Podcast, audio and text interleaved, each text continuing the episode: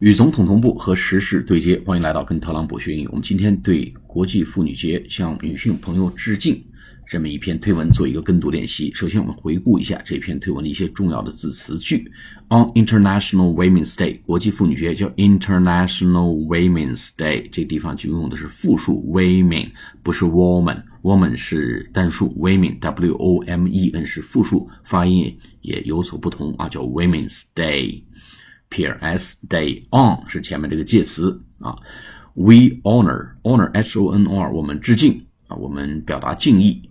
We honor women worldwide worldwide 全世界的 worldwide W O R L D W I D E worldwide for their vital role vital role 哎，向他们致敬，为什么呢？哎，感谢他们所扮演的 vital role V I T A L。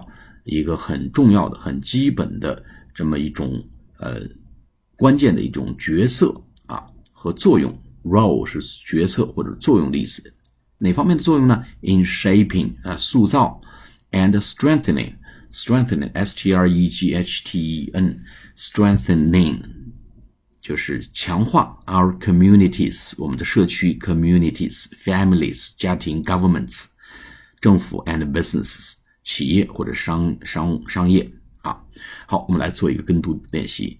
On International Women's Day, we honor women worldwide for their vital role in shaping and strengthening our communities, families, governments, and businesses. 好，我们再来一遍。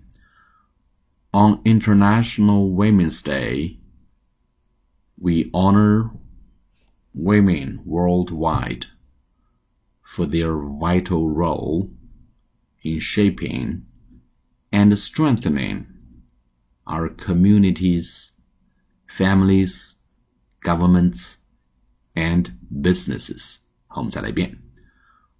On International Women's Day, we honor women worldwide for their vital role in shaping and strengthening our communities, families, governments, and businesses. 好，谢谢大家，我们下次节目再见。